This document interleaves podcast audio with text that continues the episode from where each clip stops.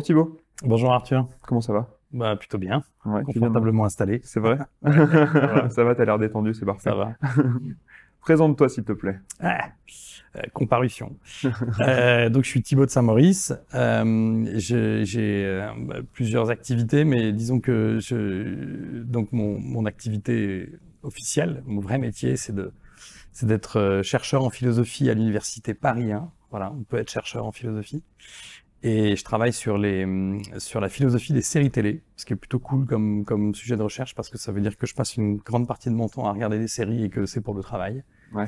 Euh, et, hum, et puis par ailleurs, je, je, je m'occupe d'un d'un festival qui s'appelle le Paris Podcast Festival, qui est le premier festival dédié au podcast natif, qui a lieu donc à Paris, comme son nom l'indique, depuis cinq ans à la Gaîté Lyrique.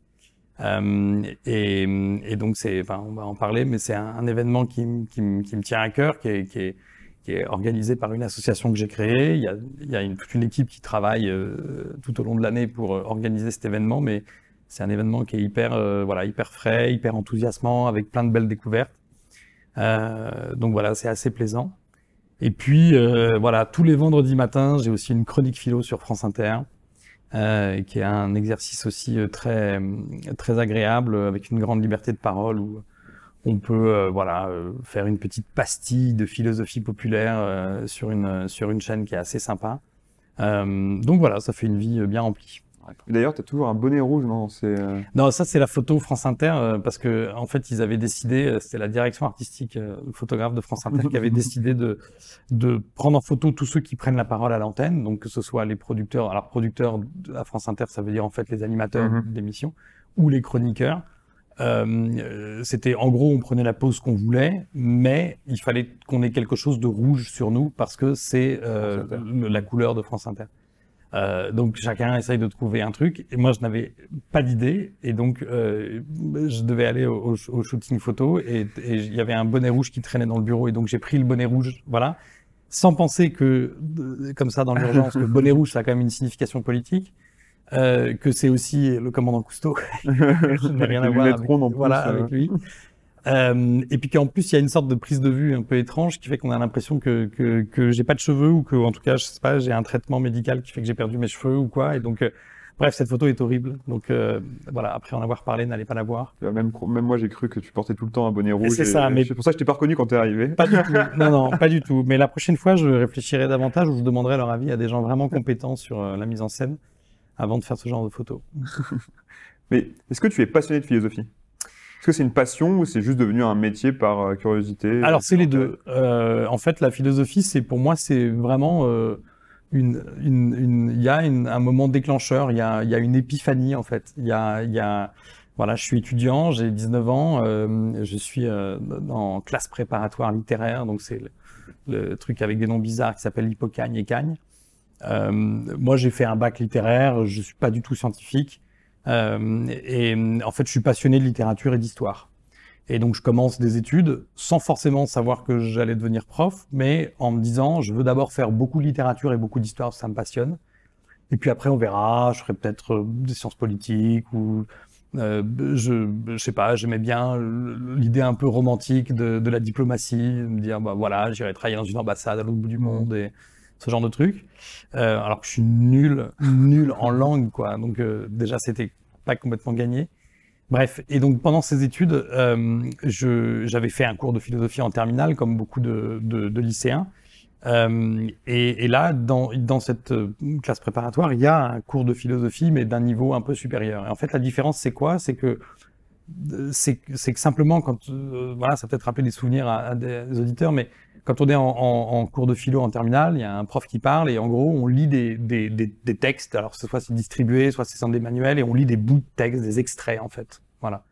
La différence là, c'est que euh, c'est un cours qui s'appuie sur la lecture de, livres intég- en intégralité des livres écrits par les philosophes. Euh, et donc, on lit du début à la fin le livre.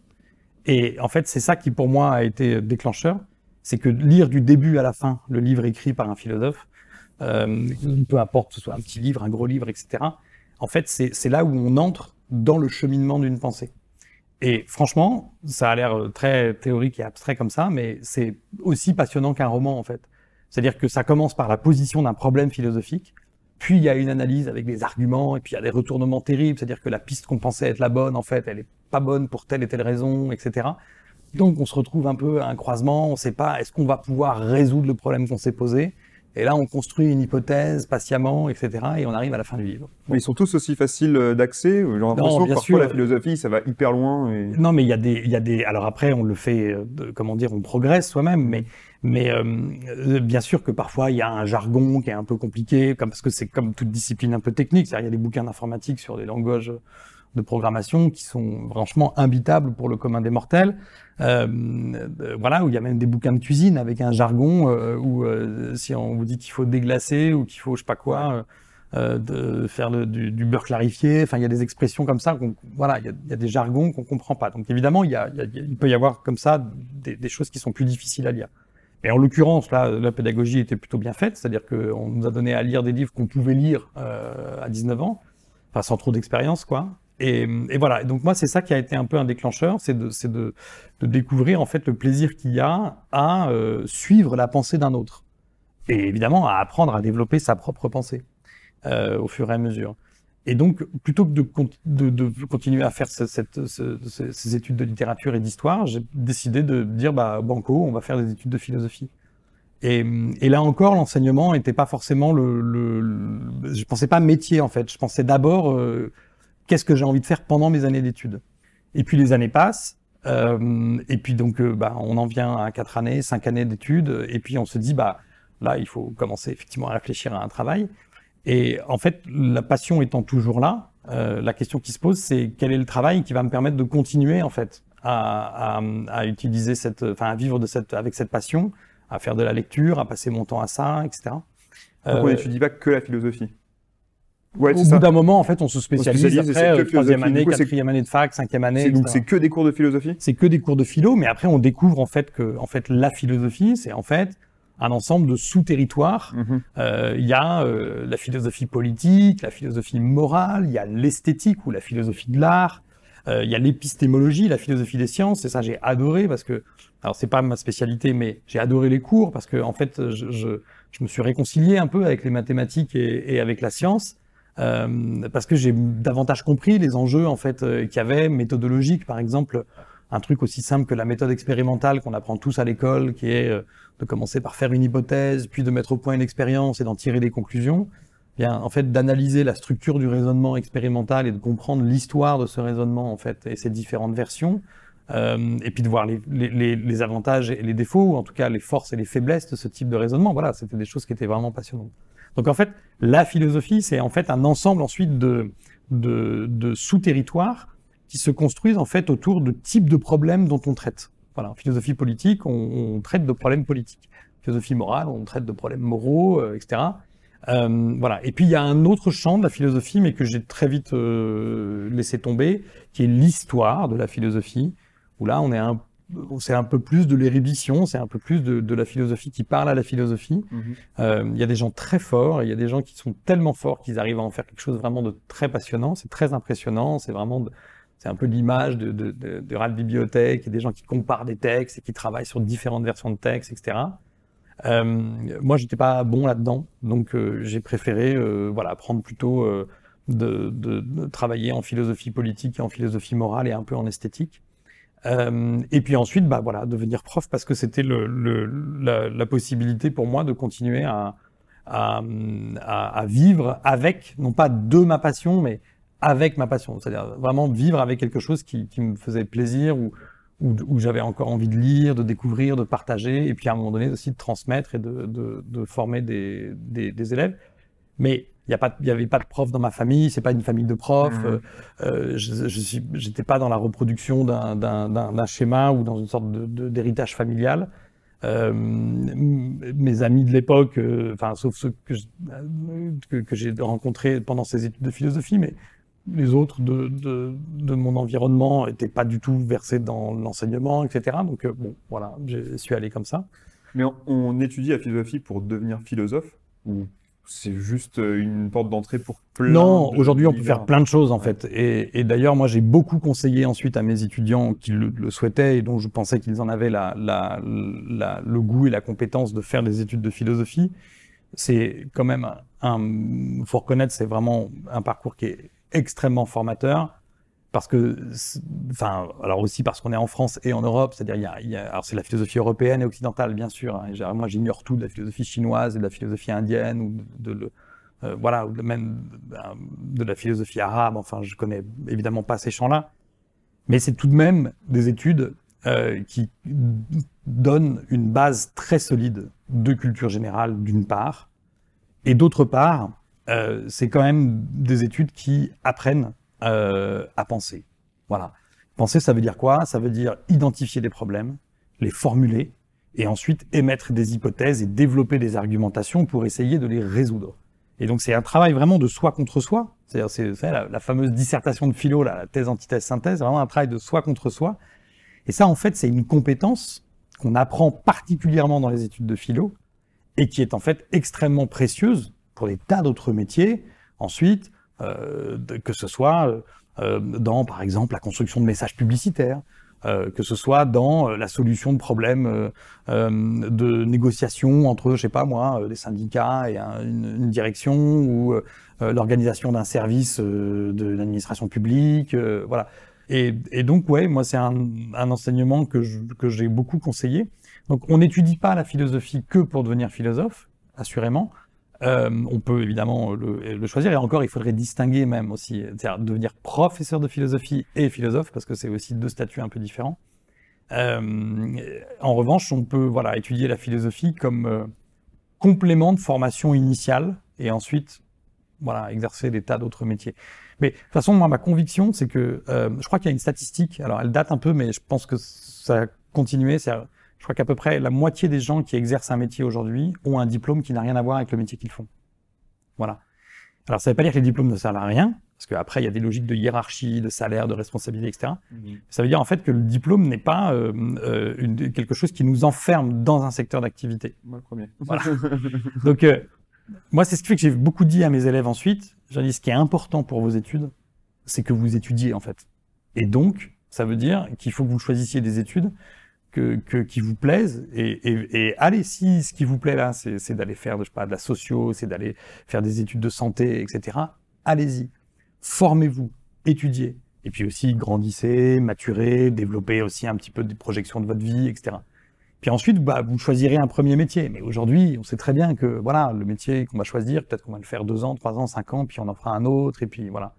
Donc, euh, Et du coup, euh, d'apprendre la philosophie et euh, d'étudier des textes de philosophes, etc., va nous aider à mieux réfléchir sur nous-mêmes, à mieux se trouver. Parce qu'au final, j'ai l'impression que la philosophie, comme tu l'as expliqué, tout le monde philosophe un peu. Enfin, on Ouais. réfléchit tous à, euh, à des problèmes, à des solutions, à nous-mêmes. Alors, je pense qu'il y en a peut-être plus que d'autres. Mais du coup, là, on va aller plus loin dans le sujet. On va comme en fait, euh, je, moi, je, moi, je fais partie de ceux, mais on n'est pas très nombreux, euh, qui pensent que l- il y a une pratique naturelle et spontanée de la philosophie. Enfin, que philosopher, en fait, c'est une sorte d'état naturel de notre esprit, de notre pensée. Euh, euh, voilà.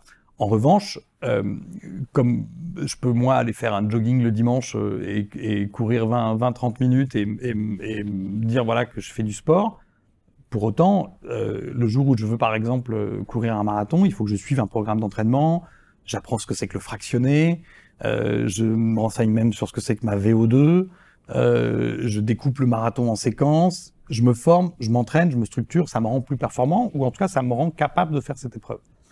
Et pour la, la pensée, c'est pareil, c'est-à-dire que je peux avoir une pratique naturelle et spontanée de la pensée.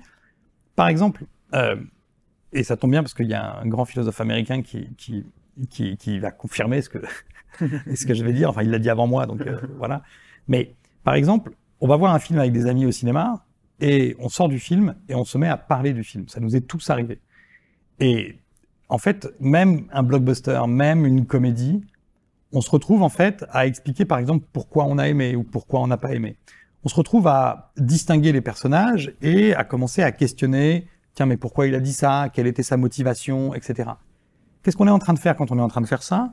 On est en train d'essayer de rendre compte de son expérience. On est en train d'essayer d'en rendre compte pour soi, de la clarifier et de la rendre communicable aux autres. Et, de, et, ça se fait dans la conversation. Voilà. Et donc je parlais d'un philosophe américain, c'est le grand philosophe américain Stanley Cavell, qui est, qui est, qui est décédé il y a quelques années. Donc voilà, c'est récent. Euh, et qui est parti de cette expérience donc du visionnage des films de la, et, du compte rendu qu'on essaye d'en faire euh, pour expliquer ce que c'était qu'une pratique euh, philosophique, euh, non pas spontanée ou naturelle, mais en tout cas ordinaire. Donc moi je suis plutôt de ce côté-là. Et donc euh, assurément, on développe tous, comme tu le disais, une sorte de pratique voilà naturelle, spontanée de la philosophie.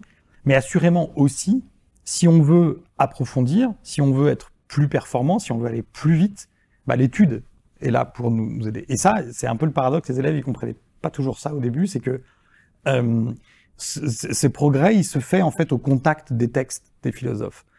Euh, en fait, les philosophes, ils ont déjà passé une bonne partie de leur vie en fait à se poser ces questions et ils ont écrit les textes, etc. Et ils sont plutôt bons en fait. Voilà. Donc, en fait, le, lire un texte de philosophie, c'est comme euh, aller faire un, une séance de fractionné avec un, coureur chevronné de marathon. On va apprendre des tas de choses en fait, euh, et on va aller plus vite la prochaine fois. Voilà. Donc c'est pour ça c'est une formation où au contact des philosophes, en suivant leurs idées, leur manière de faire, etc. Non seulement on apprend comment est-ce que eux y pensent et les trucs qu'ils ont trouvés, parce qu'ils trouvent des trucs en fait. Euh, par exemple, euh, un truc que les philosophes trouvent, c'est un truc que tout le monde connaît, c'est l'idée de contrat social, par exemple l'idée que une démocratie, par exemple, peut être pensée sur le modèle d'un contrat social, dans lequel on abandonne quelque chose, mais en échange on a quelque chose, on abandonne notre liberté naturelle et en échange on a des droits. Ben voilà, c'est un concept, c'est le contrat social, c'est un truc qui a été trouvé, en fait, c'est un truc qui a été au fur et à mesure, alors à partir on peut refaire l'histoire, etc., les penseurs du droit naturel au XVIe siècle, etc., bon, jusqu'à Rousseau.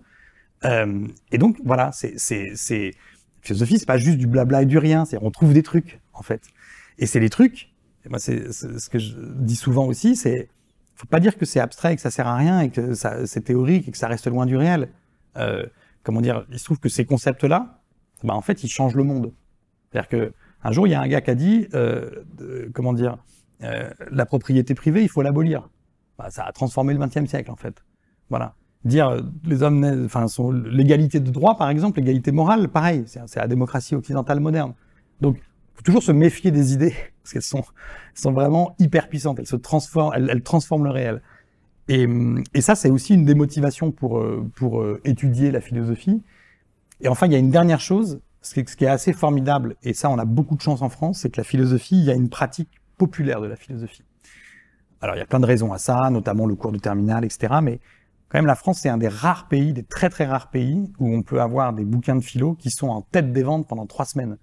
C'est un des rares pays où les sujets du bac philo font l'ouverture du journal de 20 heures.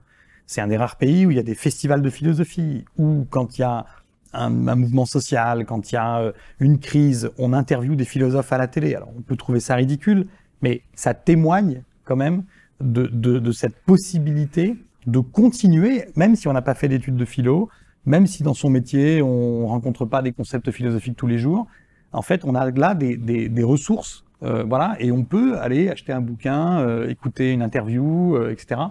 Et donc, on peut continuer, en fait, de faire travailler sa pensée. Toi, tu as été prof au lycée pendant plusieurs années. Ça fait longtemps quand même que tu es professeur de philosophie.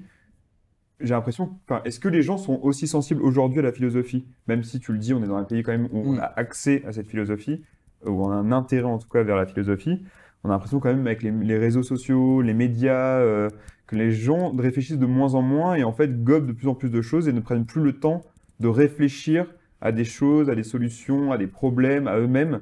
Euh, est-ce que toi, tu as vu une différence euh, dans toutes les années de... Non, sur mes années, moi j'ai enseigné pendant 16 ans en classe de terminale. Donc pendant 16 années de suite, j'ai préparé donc des, des, des élèves de, de, de, terminale, oui, euh, à passer le bac. Alors les programmes changent un peu, les épreuves du bac changent un peu, etc. Donc ça, oui, ça change un peu. Moi, je peux pas dire que j'ai mesuré une différence. moi, ma conviction, c'est que les gens réfléchissent davantage aujourd'hui.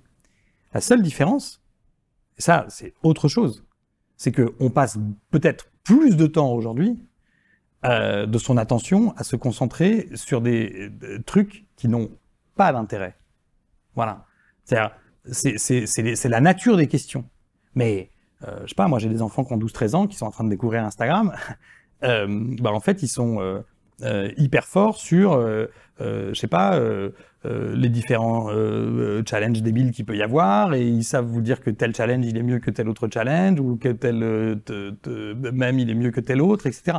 Donc en fait, ils développent un esprit critique, mais ils développent un esprit critique à propos de trucs qui sont pas très intéressants. Voilà. Donc c'est ça le défi qu'on a à relever. C'est formidable, tous ces contenus auxquels on peut avoir accès, cette créativité qui est libérée aussi. Euh, moi, j'aime bien que le terme de créateur aujourd'hui soit vachement plus diffus dans la société, qu'il y ait des créateurs de contenu, que qu'on on crée une chaîne et qu'on partage sa passion et qu'on soit créateur. Oui, on est créateur. J'adore cette diffusion de la créativité. Mais après, ce qui est intéressant, c'est que ces moyens-là et cette diffusion-là, eh bien, elles permettent aussi de renouveler, de reconsidérer des sujets qui soient, euh, euh, oui, qui, soient importants. Et important, ça veut dire quoi? Ça veut dire qu'ils concernent un peu plus que le nombril d'une personne ou d'une communauté. Quoi. On retrouve quelque chose du collectif. Du coup, si moi je veux me mettre ou me remettre à la philosophie, tu as des ouvrages à conseiller euh, pour euh, se lancer dans la philo- philosophie? Tu le disais avant, il y a des auteurs avec lesquels c'est beaucoup plus facile, c'est comme des romans. Tu as des exemples? Oui, oui, alors j'ai des exemples. euh, on, peut, on peut lire avec profit beaucoup de livres de philosophie. Euh, euh, moi, par exemple, je trouve que les livres de Frédéric Lenoir sont intéressants. Euh, voilà, je trouve que euh, le, le premier Michel Onfray, euh, pas le Michel Onfray d'aujourd'hui, euh, c'est vraiment très très bien, quoi. C'est vraiment très passionnant. Son anti-manuel de philosophie, alors qu'il date un peu, hein, mais euh, et puis ses premiers livres sur, euh, par exemple, le ventre des philosophes, le rapport des philosophes à la- à la- au plaisir de la nourriture. Ça, c'est passionnant. Euh, et puis et puis bien d'autres aujourd'hui, euh, alors que- je suis un peu moins parce que je, maintenant je fais une activité de recherche, mais mon conseil il est très simple, il est il est en fait d'aller en, en, en librairie parce qu'on a la chance en fait donc en France d'avoir cette pratique populaire de la philosophie.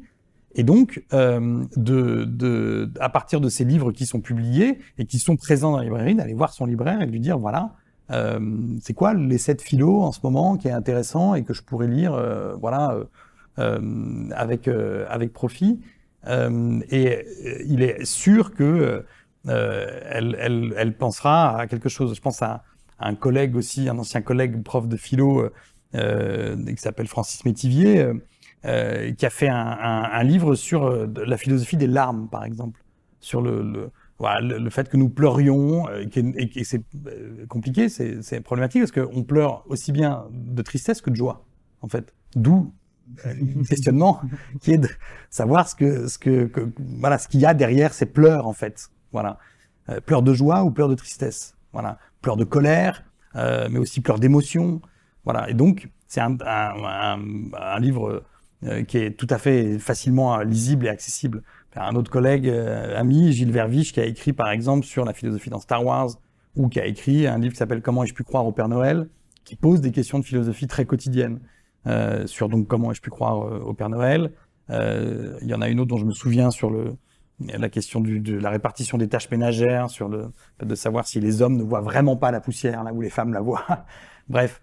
Et donc euh, c'est c'est des voilà, il y a des tas de ressources comme ça. Et donc, on a vraiment cette chance-là en France d'avoir cette, cette production-là. Et donc, vraiment, moi, je mets au défi tout le monde. hein. Vous allez à la librairie de quartier, vous lui demandez deux, trois exemples de bouquins d'essais philo euh, comme ça, populaires, ordinaires, qui sont sortis.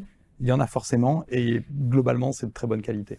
Donc toi, tu t'es plus tourné vers les séries, et du coup, maintenant, tu fais partie d'un groupe européen sur euh, l'impact des séries. euh, donc ça, c'est plus... J'imagine qu'il n'y a pas que des philosophes, enfin, des prof- professeurs de philosophie.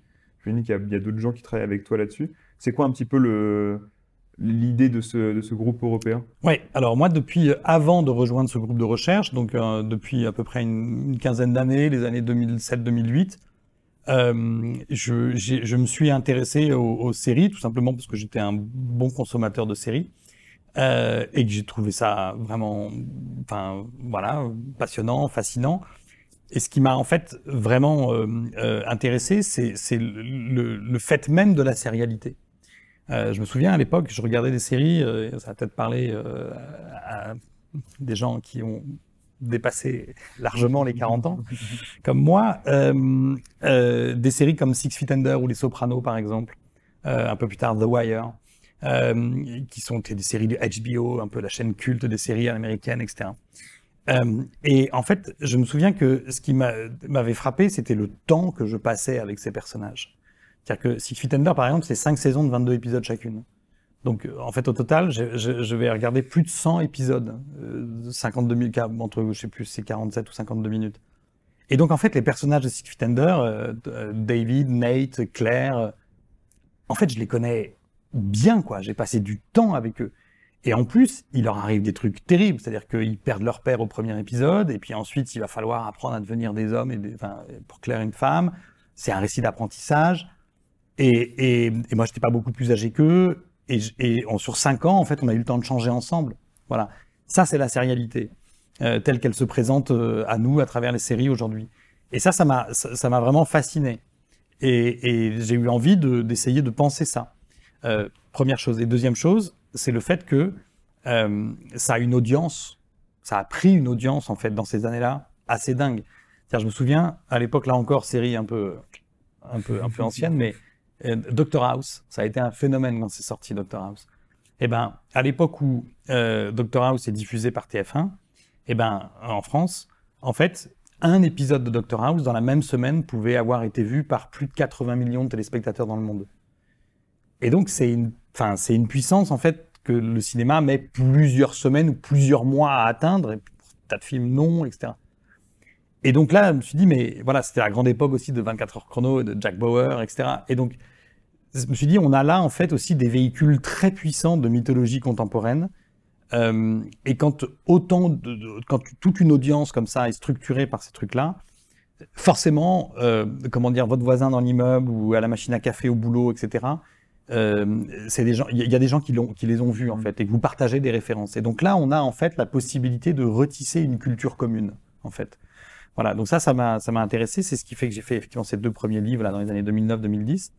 Et du coup, que j'ai rencontré, que j'ai commencé à rencontrer aussi toute une, une communauté de, de, de chercheurs, d'académiques, comme on dit, d'universitaires, qui commençaient à réfléchir à ces sujets.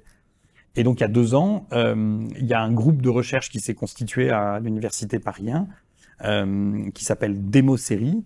Euh, et c'est un, un, un, alors là, il y a un angle de recherche un peu précis. On fait un saut dans le temps. On est post, euh, évidemment, post 2001 euh, et donc les attentats du 11 septembre. On est post 2015 euh, et les attentats en France, etc. On est post un peu menace terroriste. Et donc l'angle de ce groupe de recherche, c'est d'essayer de travailler sur un corpus, sur un genre de séries particulier qu'on appelle les séries sécuritaires, et qui sont des séries qui mettent en scène ou bien, enfin, et ou, en fait, le travail des services de renseignement et la menace terroriste. Donc y a, euh, voilà, il y a, y a différents cas, mais c'est des séries comme euh, Homeland, The Americans, euh, Le Bureau des légendes en France. Euh, en Angleterre, ça peut être une série même comme Killing Eve, où on a de, de, aussi le, le, service de renseignement, les séries israéliennes comme Fauda, False Flag ou euh, Atoufim, des séries, une série sud-africaine comme Queen Sono par exemple. On se rend compte que voilà, il y a des séries comme ça un peu partout dans, dans le monde qui mettent en scène ça. Et donc là, c'est très intéressant parce que euh, la question qui se pose, c'est les impacts politiques et éthiques de ces séries. Euh, pour le dire, euh, voilà, enfin pour présenter quelques-uns des enjeux, c'est d'essayer de penser la relation entre ces séries donc qui mettent en scène les services de renseignement, donc en fait la face cachée de, nos démocraties occidentales, et d'essayer de voir si c'est pour porter la critique par exemple, à comment est-ce que ces services de renseignement fonctionnent, ou au contraire, si c'est pour faire de la propagande, si c'est pour faire passer ensuite des politiques sécuritaires, ou voilà. Et en fait, c'est un peu ni l'un ni l'autre, parce que, enfin, il y a des tas de situations un peu différentes, mais en revanche, ce qu'on ce qu'on ce qu'on comprend, c'est que ça constitue en fait un un, un, un nouveau territoire commun de représentation. Euh, l'histoire, enfin, si on a deux minutes, mais euh, l'histoire du Bureau des légendes est amusante euh, à ce niveau-là. Le Bureau des légendes, c'est une série donc qui est écrite par Éric Rochant, qui a toujours été passionné d'espionnage, et qui a fait ses premiers films dès Les Patriotes, euh, qui sont des films d'espionnage, etc. Et puis il porte ce projet de série. La série, la première saison est, est, est, bof, quoi, reçue. Enfin, elle est pas bof en termes artistiques, mais elle, elle est bof reçue par le public. On trouve c'est un peu, on comprend pas très bien, c'est lent les séries d'espionnage auxquelles on est habitué, c'est 24 heures chrono, Homeland, ça va vite, les agents sont des super-héros, etc. Là, on voit des petits gars tout gris en costume euh, qui font un travail qu'on comprend pas très bien, etc. Bon, mais on attend. Et puis la deuxième saison commence à prendre de l'ampleur, la troisième, et ça devient un phénomène dingue de la cinquième saison. euh. Euh, dès le départ, Eric Rochant prend attache avec la DGSE pour non pas faire valider son scénario par les services de renseignement, mais il veut engager avec la DGSE une relation de collaboration, en tout cas, de, de, connaissances réciproques, parce que lui a besoin d'avoir accès à des trucs, genre des éléments de décor, euh, d- d'avoir quand même la validité de certains éléments d'intrigue qui pourraient être vraisemblables, etc. Et la DGSE, en fait, tout d'un coup, comprend que, alors que normalement un service secret, ça devrait pas trop communiquer, que ça va pouvoir devenir en fait un outil de communication assez génial. Alors, il y a, il y, a, des enjeux un peu compliqués parce que c'est toujours pareil, quand on communique, on braque la lumière sur un sujet, ce qui du coup laisse les autres sujets dans l'ombre. Donc là, parler des agents qui sont sous couverture clandestine, par exemple, ce qui est le sujet du Bureau des légendes, c'est assez pratique pour ne pas parler d'un autre sujet qui est un peu plus compliqué et qui est très tabou en France, qui sont les assassinats ciblés, par exemple. Voilà. Donc, euh, bon, il y a ces enjeux-là. Mais il se trouve que au bout de 4-5 ans, en fait, la DGSE, qui avait un vrai enjeu de recrutement d'analystes et d'experts pour faire face justement à ces nouvelles menaces que sont euh, le radicalisme djihadiste, euh, etc., eh bien, euh, ou la menace cyber, eh bien, en fait, aujourd'hui, en fait, ils ont leur meilleur outil de recrutement, c'est la série Le Bureau des légendes. Et, donc, tout ça, on essaye de le penser, on essaye de l'éclaircir. Et on essaye aussi, du coup, de construire ce qu'on pourrait appeler une philosophie de ces séries, pour essayer de comprendre comment est-ce que la culture commune, les conversations ordinaires, les représentations partagées, les rapports entre fiction et réel, etc., comment tout ça se tisse. Voilà. Ça, c'est un groupe de recherche qui dure combien de temps? Ça, c'est un groupe de recherche qui dure 5 ans. C'est un groupe de recherche qui est financé par euh, l'ERC. Donc, ERC, c'est European Research Council. Euh, c'est en fait le, le- un organe européen qui reçoit des projets de recherche euh, montés par des universités dans toute l'Europe. Et puis, il y a, euh, c'est un concours, quoi. Il y a une sélection et les projets qui sont euh, jugés être les plus intéressants reçoivent un financement euh, pour 5 ans. Et, et ce financement permet donc d'embaucher des chercheurs. Donc, moi, je suis embauché et payé par cet argent-là. C'est ce qui fait que j'ai pu quitter l'enseignement du lycée tout en étant payé pour cette recherche. Donc, embauche des chercheurs euh, et euh, fixe des objectifs. Alors, on a des objectifs de euh, écriture d'articles, écriture de livres, de euh, production d'événements, euh, alors parfois très académiques, euh, colloques, etc., mais aussi d'événements grand public. Ça doit tout le temps mouler là-dedans. Faut non. Beaucoup de temps. Et du coup, mais je me demande comment. Il y a un truc qui arrive bientôt, et on va finir un peu avec ce sujet-là, parce Ouais. que c'est le truc le plus actuel. Comment tu arrives quand même à être président du Paris Podcast Festival? Alors oui, c'est vraiment une activité euh, euh, qui est bénévole, qui est annexe. C'est voilà, au lieu de je sais pas d'aller faire de l'ultra trail, moi je m'occupe d'organiser un festival. Euh, en fait, moi j'ai découvert les, les on appelle les podcasts natifs, voilà. Alors moi j'écoutais beaucoup la radio, puis j'étais chroniqueur à France Inter, j'aime beaucoup la radio France, mais aussi de, plein d'autres radios et, beaucoup Nova. J'écoutais beaucoup Nova à une époque et tout. Euh, donc la radio c'est toujours un média que j'ai beaucoup aimé aussi parce que quand on est prof en Ile-de-France en fait on fait beaucoup de trajets parce qu'on a des postes qui sont pas forcément là où on habite et donc on passe beaucoup de temps dans les transports. Et il se trouve que je suis nommé euh, donc en à la rentrée euh, enfin l'année 2015-2016 je suis nommé vraiment mais c'est vraiment vrai c'est à à deux heures porte à porte de chez moi c'est-à-dire que le matin je fais deux heures de transport le soir je fais deux heures de transport. Ah oui. Voilà. Et donc, bah, pas moyen de, de refuser. Euh, et, et donc, euh, voilà, je fais tout le RERB et tout le RERD. je passe du sud au nord. Et, et donc là, bah, il faut que je m'occupe. Alors, j'ai pu rattraper euh, Walking Dead que j'avais raté. Donc, j'ai regardé au moins six ou sept saisons de The Walking Dead. Donc ça, c'était cool. Euh, mais j'ai aussi donc euh, voulu écouter autre chose que la radio que je connaissais par cœur et je suis tombé sur les podcasts natifs. Euh, et donc j'ai commencé euh, à écouter des tas de choses, notamment les premiers épisodes de Transfert, euh, les premiers épisodes de Super Héros de Julien Cernobori, qui à l'époque était chez Binge Audio, et puis de à bientôt de te revoir, et puis on y va, et comme ça, en fait, de proche en proche, je découvre plein de trucs. Et, et en fait, ce qui me plaît là-dedans, c'est bien sûr les histoires, ces voix que j'entends nulle part ailleurs, et ce qui me plaît, c'est que je retrouve de la sérialité. Car je retrouve en fait ces contenus, ces histoires qui nous accompagnent et je me retrouve à attendre la sortie d'un épisode. Et quand j'écoute euh, un quand j'écoutais à l'époque un, épisode par exemple de euh, de nom, deux heures de perdu par exemple, euh, un podcast de fréquence moderne, Et ben, en fait, je me rends compte qu'au bout de la deuxième, troisième fois, bah, je, je commence à m'attacher un peu aux uns et aux autres, enfin, à ceux qui parlent dans le podcast, c'est une bande d'amis qui, qui parlent dans le podcast. Et que je, je me dis, il y a, y a de là, il y a, y, a, y a quelque chose comme de la relation que j'avais avec les personnages de série que je retrouve dans, dans ce lien avec ces personnages, entre guillemets, qui sont des personnes, mais qui peuplent les podcasts. Euh, et, et, donc, je, voilà, ma consommation augmente et, et, je, et, je, et je suis assez passionné par ça. Et, bêtement, je me dis, euh, tiens, bah, ça serait cool que quand on aime quelque chose, on a envie de le partager. Donc, ça serait cool que le partage. Je saoule tout mon entourage avec ça. Je leur explique comment on fait. Mais si c'est pas compliqué, si tu as un iPhone, tu as une appli qui est dédiée. Si t'as pas d'iPhone, tu vas télécharger ton. Euh, tu as une plateforme de streaming musical. Si t'as pas de plateforme de streaming musical, tu télécharges une appli, un Pocket Cast ou une Castbox, etc. Tu verras très facilement. Et puis au bout d'un moment, tu te dis, bah, la pédagogie, on va la faire plus largement. Et il se trouve que j'avais un peu euh, euh, participé aux premières éditions du festival Sérimania quand c'était au, Forum des Images à Paris, avant que ça, ça ne parte à Lille. Et j'avais adoré de voir l'enthousiasme qu'il y avait pour euh, un festival qui se monte autour d'une nouvelle pratique culturelle et d'une passion commune. Et du coup, je me suis dit, bah voilà, essayons de voir si on pourrait pas monter un festival de podcast pour simplement partager ça en fait. C'est trop cool en fait.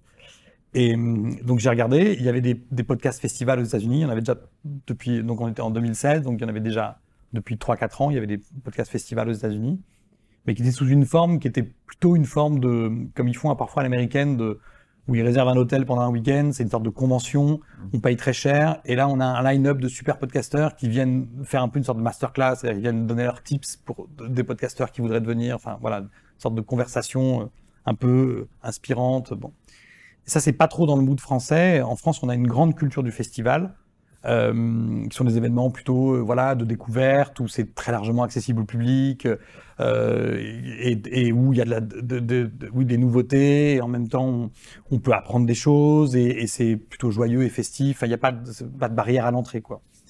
Voilà. Et donc après, ben, c'est un projet où on crée une asso. On a créé une asso qui s'appelle les écouteurs. Parce que nous, on n'est pas des créateurs de podcasts.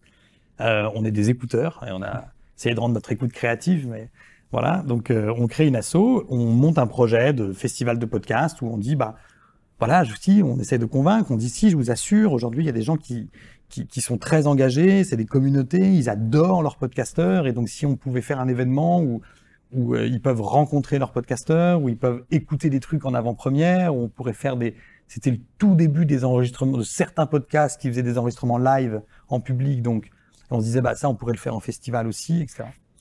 Et puis après, on se dit, bah, il faut trouver un lieu pour faire ça, parce qu'il faut trouver un lieu qui nous accueille, et qui, parce que moi, je sais pas organiser un festival, en fait, c'est pas du tout mon métier. Donc, euh, il y a des tas de questions de production, etc., de communication.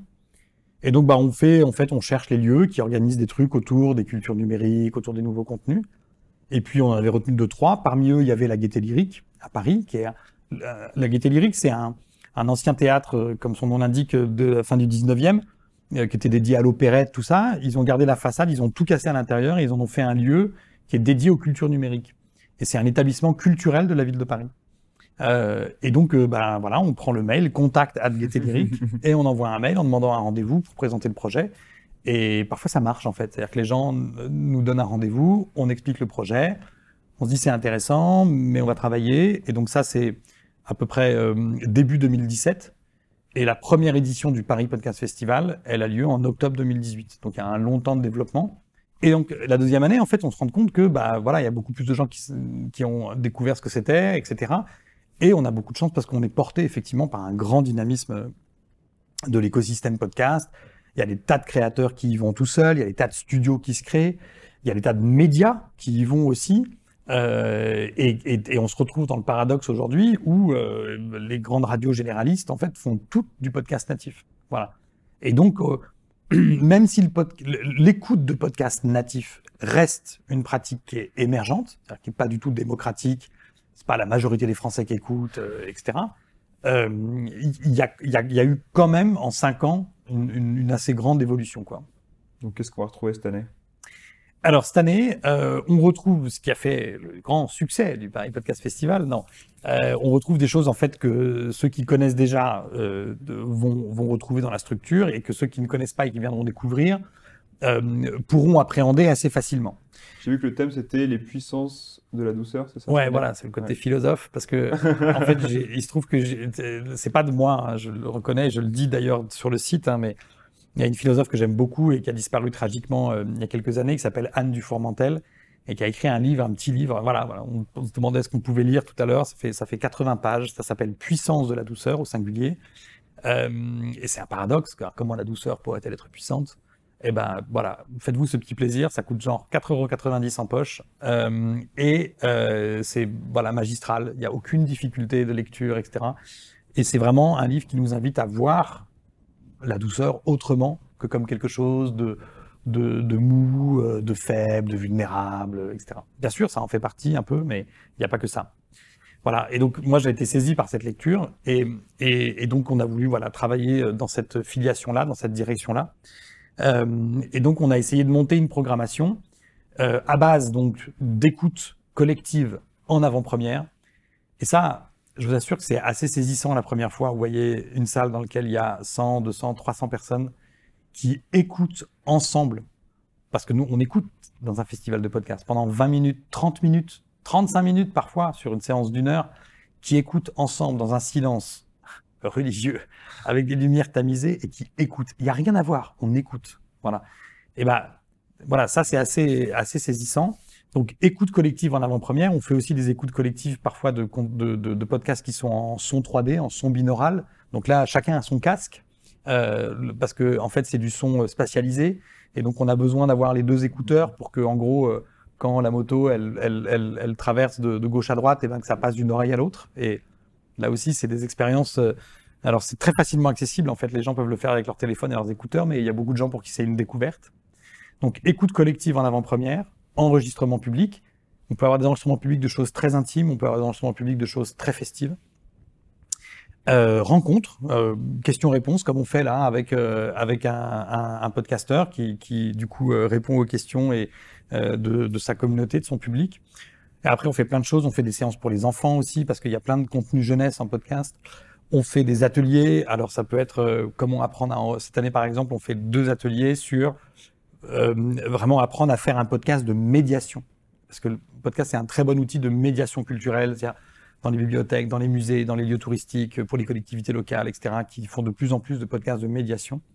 Euh, donc qui, qui, permettent voilà d'apprendre de, de, des choses ou d'animer une exposition, un temps culturel, un temps fort. Euh, voilà. Et puis cette année, on va faire la fête. On a deux, deux grandes fêtes qui sont organisées. Euh, le vendredi, euh, donc 21 octobre, où là, c'est la fête des créateurs de podcasts. Voilà, vraiment, tous ceux qui créent du podcast sont invités à participer à cette fête.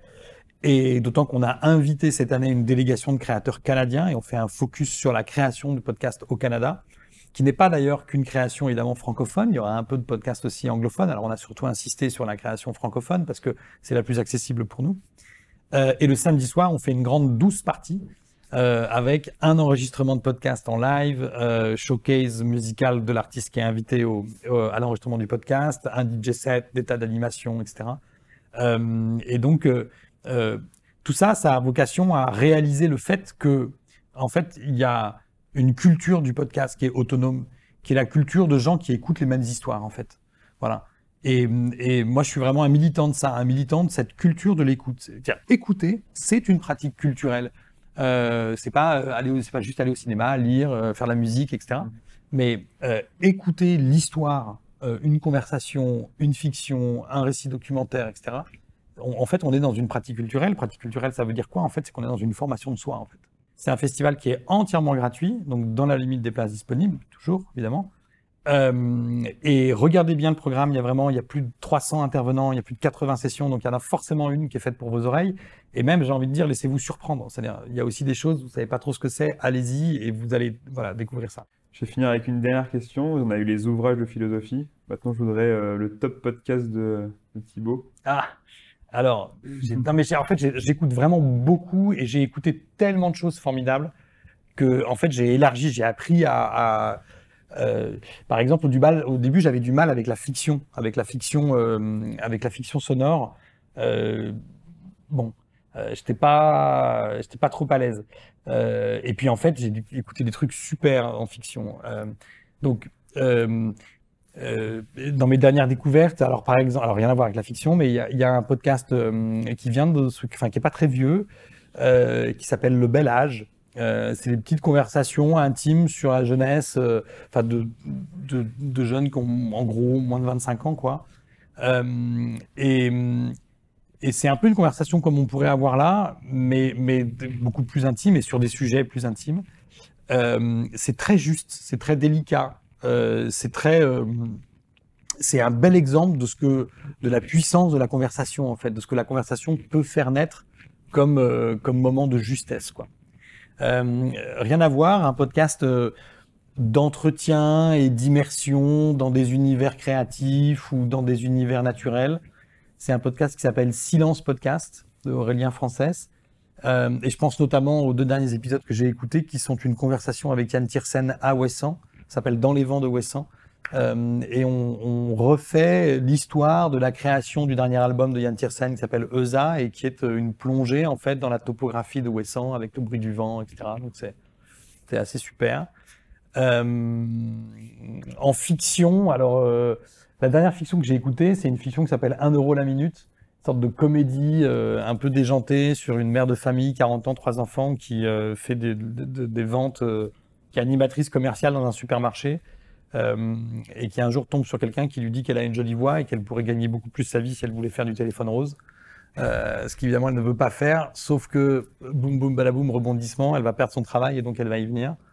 Euh, le personnage principal est incarné par Céline Salette, qui est par ailleurs une actrice que j'aime beaucoup, et, et, c'est il y a Max Boublil aussi, Anaïd Rosam dans le casting. C'est vraiment une super fiction audio. C'est sorti il y a peut-être deux trois mois, et c'est le genre de fiction qui m'ont vraiment réconcilié avec la fiction. C'est extrêmement bien écrit, très bien interprété. Voilà, donc euh, c'est un vrai plaisir. Il y a 10 épisodes, ça dure euh, une vingtaine de minutes, 15 minutes. Euh, et donc, euh, voilà, ça marche euh, vraiment très très bien. C'est aussi pour ça qu'on voulait faire une compétition, c'est qu'on a aussi, entre guillemets, sélectionné en fait 40 podcasts, franchement, qui sont super. Quoi. Il y en a plein d'autres qui sont super, mais ceux-là, vous pouvez y aller vraiment Mhm. en toute tranquillité. Vous allez de toute façon découvrir une histoire, entendre une conversation que vous n'avez pas entendue ailleurs, etc. Donc voilà, et ça va enchanter votre trajet de, métro, de vélo. Je sais pas si on a le droit d'écouter des trucs à vélo, donc euh, je vais pas. Voilà, mais ça va enchanter votre ménage du week-end ou votre séance de course à pied. euh, voilà, Euh, tout est gratuit. Enfin, donc vraiment, pourquoi se priver quoi Merci beaucoup Thibaut. Je sais que tu as, pris un peu de temps pour nous. C'était compliqué euh, de venir jusqu'ici euh, avec toute l'organisation du Paris Podcast. Donc euh, merci beaucoup et on se retrouve euh, bah, au Paris Podcast Festival. Eh ben, avec plaisir. Venez nombreux, comme on dit. À bientôt.